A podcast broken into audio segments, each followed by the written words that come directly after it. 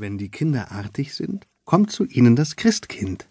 Wenn sie ihre Suppe essen und das Brot auch nicht vergessen, wenn sie ohne Lärm zu machen still sind bei den sieben Sachen, beim Spaziergehen auf den Gassen von Mama sich führen lassen, bringt es ihnen Guts genug und ein schönes Bilderbuch. So hat man früher gesprochen, vor hundert Jahren ungefähr, als ich noch ein kleines Kind war. Und in dieser Sprache und aus dieser Zeit möchte ich euch heute Geschichten vorlesen, die von Kindern handeln, die sich nicht so verhalten, wie sich das ihre Eltern oder die Erwachsenen wünschen. Die Geschichten hat sich ein Kinderarzt ausgedacht, Dr. Heinrich Hoffmann. Der hat sie 1845 aufgeschrieben und hat auch Bilder gemalt zu diesen Geschichten, die ich euch gleich vorlese. Die Bilder könnt ihr leider nicht sehen, weil ich ja hier in diesem Gerät sitze und nur, nur zu euch sprechen kann. Die müsst ihr euch vorstellen, die Bilder. Die hat er gemalt damals für seinen dreijährigen Sohn. Und die Geschichten hat er sich ausgedacht, weil sich sein dreijähriger Sohn manchmal nicht richtig benommen hat. Ihr kennt es, wenn ihr euer Kinderzimmer wieder nicht aufgeräumt habt, dann kommen Mama oder Papa und meckern herum und wünschen sich, dass das Zimmer nun aufgeräumt werden wird. Und dann gibt's ein langes Gespräch und eure Eltern bitten euch dann nochmal ganz lieb und dann räumt ihr das Zimmer auch auf und ihr vertragt euch und dann geht es frisch geduscht ins Bett. Früher aber, wenn die Kinder sich zum Beispiel nicht kämmen wollten, dann hat man ihnen Gedichte vorgelesen und Geschichten erzählt, in denen die Kinder bestraft wurden. Und solche Geschichten möchte ich euch jetzt vorlesen.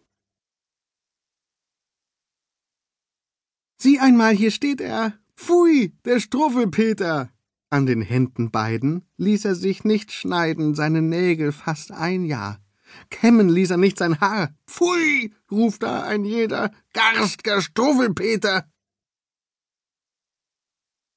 Als meine Eltern mir vor ungefähr hundert Jahren diese Geschichte vorlasen, habe ich mich sofort gekämmt, denn ich hatte Angst davor, dass die Leute Pfui rufen, wenn sie mich sehen und mich Garsker Struffelpeter nennen.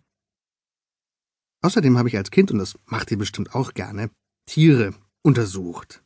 Ich fand das faszinierend, wenn eine Fliege durch mein Zimmer flog, und ich habe Stunden damit zugebracht, die Fliege einzufangen. Hinter ihr hergelaufen und habe dann meine, meine Hände ausgebreitet und, und nach ungefähr 58 Minuten hatte ich die Fliege in meiner Faust gefangen.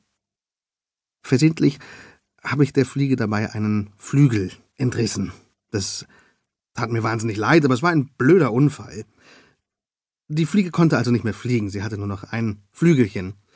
Ihr kennt das sicherlich auch, vielleicht habt ihr auch schon mal einer Fliege einen Flügel aus dem Körper gerupft und dann einen, einen zweiten und dann haben eure Eltern euch dabei erwischt und gesagt, das arme Tier, es empfindet Schmerz wie wir und ihr habt eingesehen, dass das natürlich nicht richtig war, dass man Fliegen fliegen lässt und, und sie nicht ihrer Flügel beraubt.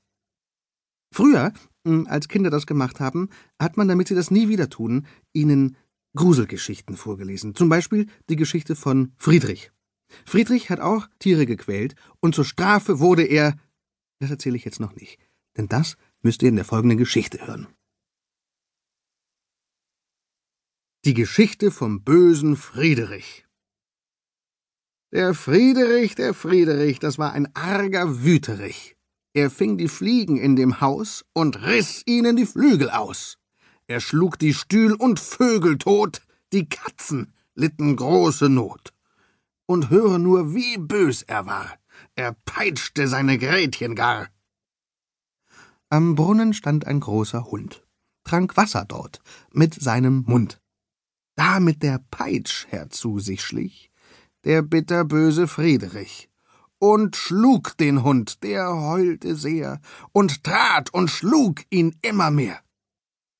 Da biss der Hund ihn in das Bein, recht tief, bis in das Blut hinein. Der bitterböse Friedrich, der schrie und weinte bitterlich. Jedoch nach Hause lief der Hund und trug die Peitsche in dem Mund. Ins Bett muss Friedrich nun hinein, litt vielen Schmerz an seinem Bein. Und der Herr Doktor sitzt dabei und gibt ihm bittre Arznei. Der Hund an Friedrichs Tischchen saß, wo er den großen Kuchen aß, aß auch die gute Leberwurst und trank den Wein für seinen Durst. Die Peitsche hat er mitgebracht und nimmt sie sorglich sehr in Acht. Damals, vor mehr als hundert Jahren, so circa 1845, als diese Geschichten, die ich euch heute vorlese, entstanden sind und kurz bevor ich auf die Welt kam, da waren alle Kinder so neugierig wie ihr heute. Haben alles, was sie gefunden haben, auseinandergenommen. Es gab damals aber noch keine Handys. Stattdessen haben die Kinder mit Seife gespielt und auf Seife herumgedrückt. Manche Kinder haben die Seife auch in den Mund genommen und fanden es lustig, dass das so eklig schmeckte. Es gab Taschenuhren, die die Kinder auseinandergenommen hatten, weil sie so lustig tickten und sie wollten herausfinden, was, was ist da drin, was tickt da so. Und es gab auch gefährliche Dinge, die es heute auch noch gibt, zum Beispiel Streichhölzer. Heute gibt es Feuerzeuge. Und dann sagen die Eltern oft, ihr könnt alles erforschen, was ihr wollt, aber bitte nicht mit den Streichhölzern und auch nicht mit den Feuerzeugen spielen, sonst, sonst äh, brennt am Ende noch das Zimmer und das wäre ja blöd. Das ist ja wahnsinnig heiß. Früher aber hat man, damit die Kinder nicht mit Streichhölzern spielten, Geschichten erfunden, in denen die Kinder tatsächlich verbrennen. Damit die Kinder denken, oh, so möchte ich nicht zu Tode kommen. Ich spiele nie mit einem Feuerzeug. Und eine solche Gruselgeschichte von vor hundert Jahren lese ich euch jetzt vor. Die gar traurige Geschichte mit dem Feuerzeug. Paulinchen war allein zu Haus. Die Eltern waren beide aus.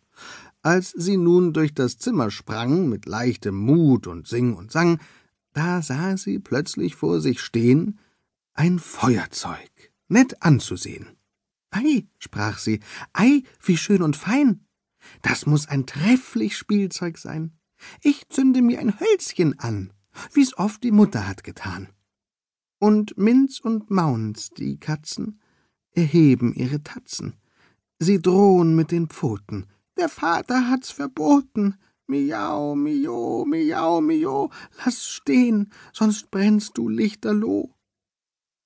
Paulinchen hört die Katzen nicht. Das Hölzchen brennt gar hell und licht. Das flackert lustig, knistert laut, grad wie ihr's auf dem Bilde schaut. Paulinchen aber freut sich sehr und sprang im Zimmer hin und her. Doch Minz und Maunz, die Katzen, erheben ihre Tatzen. Sie drohen mit den Pfoten. Die Mutter hat's verboten. Miau, mio, miau, mio, wirf's weg, sonst brennst du lichterloh. Doch weh, die Flamme fasst das Kleid. Die Schürze brennt, es leuchtet weit. Es brennt die Hand, es brennt das Haar, es brennt das ganze Kind sogar und Minz und Maunz, die schreien, gar jämmerlich zu zweien, herbei, herbei, wer hilft geschwind, im Feuer steht das ganze Kind. Miau, mio, miau, mio, zu Hilf, das Kind brennt lichterloh. Verbrannt ist alles, ganz und gar, das arme Kind mit Haut und Haar. Ein Häuflein Asche bleibt allein, und beide Schuh, so hübsch und fein und Minz und Maunz, die Kleinen, die sitzen da und weinen. Miau, mio, miau, mio, wo sind die armen Eltern, wo? Und ihre Tränen fließen wie's Bächlein auf den Wiesen. Früher, vor hundert Jahren, als ich noch so alt war wie ihr, und als ich zum ersten Mal all diese Geschichten gehört habe, die ich euch heute vorlese, da hatten die Menschen teilweise ganz andere Probleme als wir heute. Die mussten zum Beispiel, wenn es kalt war, immer Kohle kaufen und heizten mit Kohle, die sie in den Ofen hineinschieben mussten. Und dann hatten sie immer ganz schwarze Hände, die sie sich mit Seife waschen mussten. Und oft hatten sie auch gar kein fließend Wasser, sondern mussten hinausgehen an den Brunnen und sich da die Kohlehände waschen. Heute drehen wir einfach an einem Rädchen unserer Zentralheizung und es wird mollig warm im Zimmer. Es gab aber früher auch Probleme, die es heute immer noch gibt. Zum Beispiel gab es früher Menschen, die andere Menschen verlacht haben, bloß weil sie eine andere Hautfarbe haben. Und solche gibt es heute immer noch.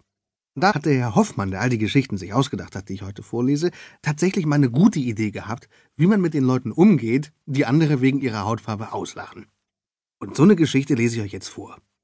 Das Einzige, was man früher anders gemacht hat, man hat schwarze Menschen Moor genannt. Das macht man heute nicht mehr. Heute gibt es gar keine bestimmten Namen mehr für Menschen mit bestimmten Hautfarben, weil es ja egal ist, welche Hautfarbe man hat. Früher aber sagte man Moor zu den dunkelhäutigen Menschen und Sahne Baiser zu den hellhäutigen Menschen. Die Geschichte von den schwarzen Buben Es ging spazieren vor dem Tor ein Kohlpechraben schwarzer Moor. Die Sonne schien ihm aufs Gehirn, da nahm er seinen Sonnenschirm.